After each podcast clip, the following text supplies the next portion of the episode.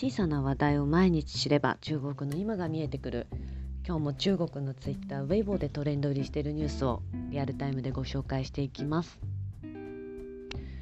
今日1月の28日は、えー、アンジェラ・ベイビーさんとホアン・シャオミンさんが離婚を発表というトレンドをご紹介したいと思います。えー、このアンジェラ・ベイビーさん、ホアン・シャミンさん、どちらも、まあ、中国の芸能界を代表する、えーまあ、芸能人、まあ、俳優さんであり、えー、タレント活動をされている、まあ、中国の芸能界のトップに、えーまあ、トップで有名な、えー、ご夫婦の、えー、芸能人の方です。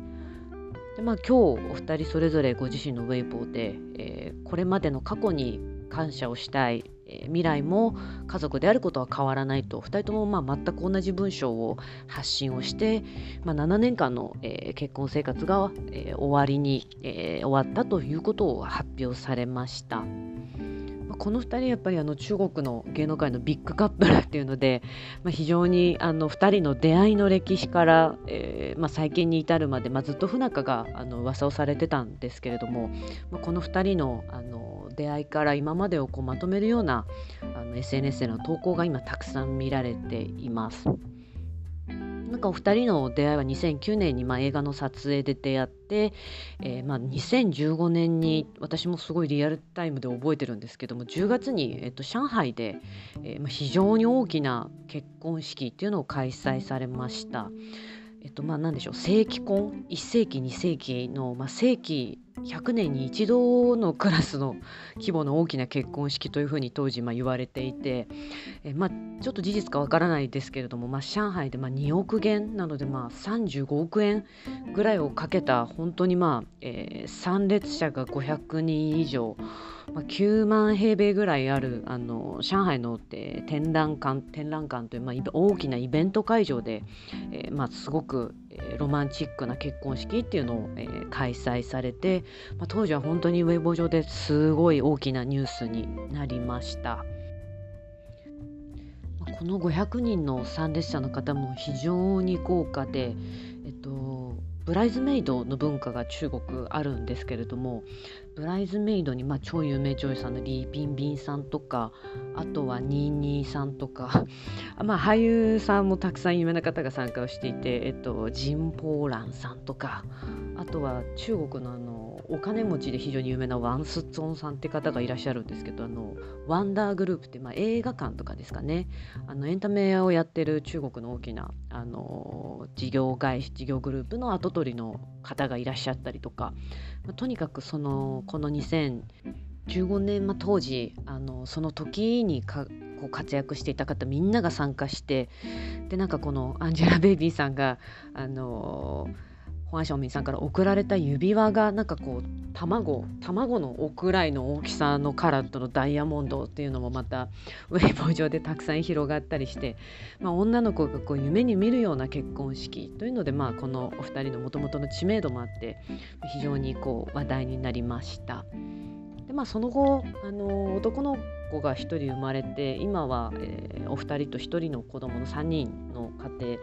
いらっしゃったんですけれども、まあ、2018年頃からですねかね、まあ、ずっと離婚の不仲なんじゃないかという噂があって、えーまあ、ホアン・シャミさんが過去付き合っていた彼女とのなんかやり取りがあのウェイボーで上がったり、まあ、2人がなんか公の場でこう交流することもなくなってウェイボー上でのその会話みたいなものも全くなくなってでまああの本当に私も一時期離婚したんじゃないかと思ってたぐらいあのあんまりこの2人がこう夫婦として出るような場面が非常に少なくなってました。そんな中で今日2人がいよいよま離婚を発表されたっていうところであのネットユーザーのまあリアクションも「あやっぱりね」みたいな声ですとかあとはまあまだ実は結婚してたんだみたいな風に言うような方もいるというような感じです。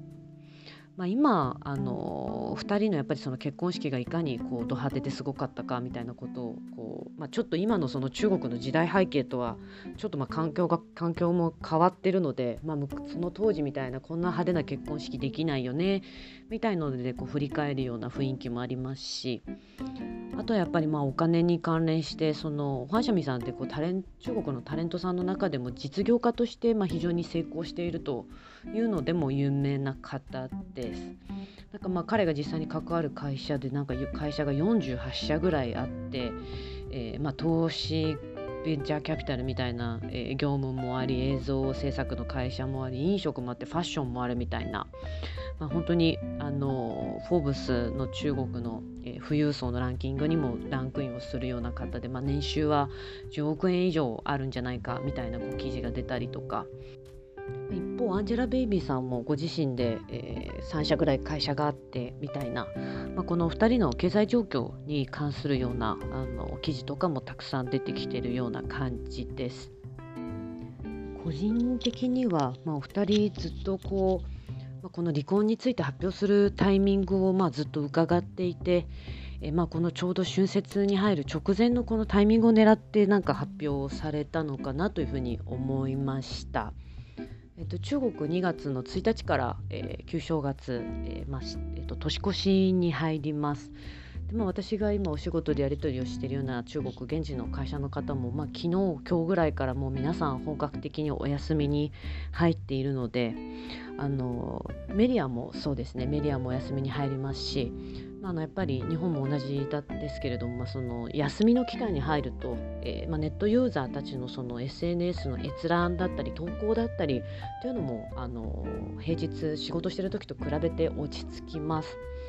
まあ、なので、えー、この2人の待つ、あの事実をこう探るような、えー、追随報道が出にくい、まあ、みんながお休みに入っているこのタイミングを狙って、え、発表されたのかなというふうに、え、思いました。